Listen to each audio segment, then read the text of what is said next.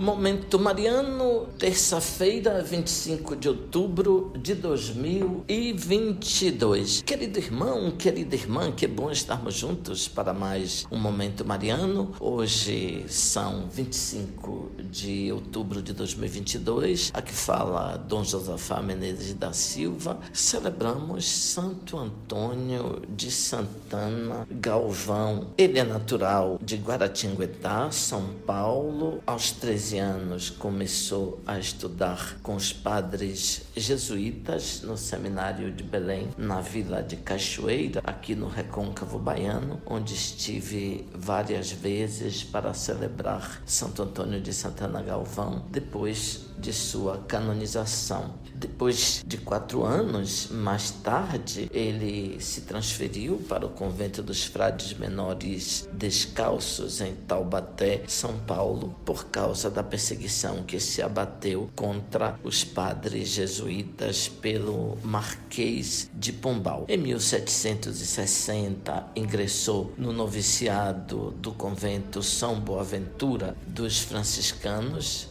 na vila de Macacu, no Rio de Janeiro, vindo a professar os seus votos solenes no ano seguinte. Foi ordenado no Rio de Janeiro em 1762, com idade de 23 anos. A fama da sua imensa caridade não tinha limites. Pessoas de toda a geografia nacional iam ver Frei Galvão, que a todos acolhia paternalmente. Eram pobres, doentes no corpo e no espírito que lhe imploravam ajuda. Numa dessas ocasiões, um jovem que padecia de dores renais violentíssimas lhe procurou e já vislumbrava a morte. Frei Galvão tinha nas mãos uma caneta e escreveu num papel uma frase em latim do ofício de Nossa Senhora. Enrolou o papelzinho em forma de pílula e pediu ao jovem que a ingerisse. Tão logo ingeriu a pílula, as dores cessaram e segundos depois, aquele, portanto, jovem expeliu um grande cálculo renal. Um senhor pediu um remédio para sua esposa,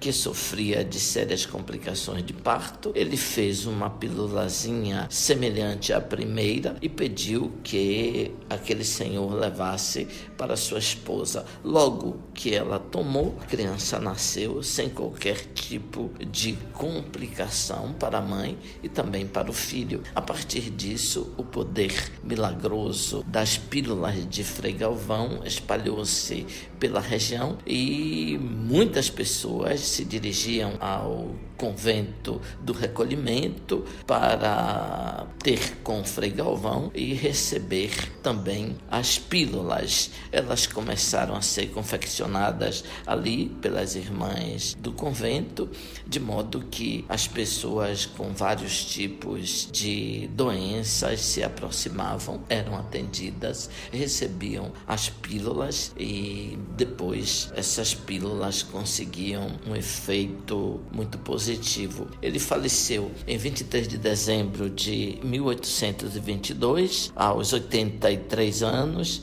Seu corpo repousa na Igreja do Recolhimento da Luz em São Paulo e hoje, portanto, ali temos uma grande festa.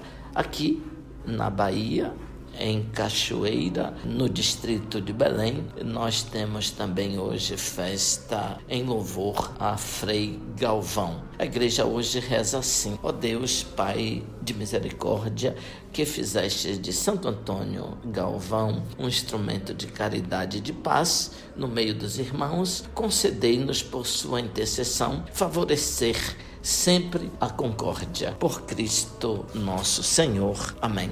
Ouvinte, louvado seja nosso Senhor Jesus Cristo, para sempre seja louvado.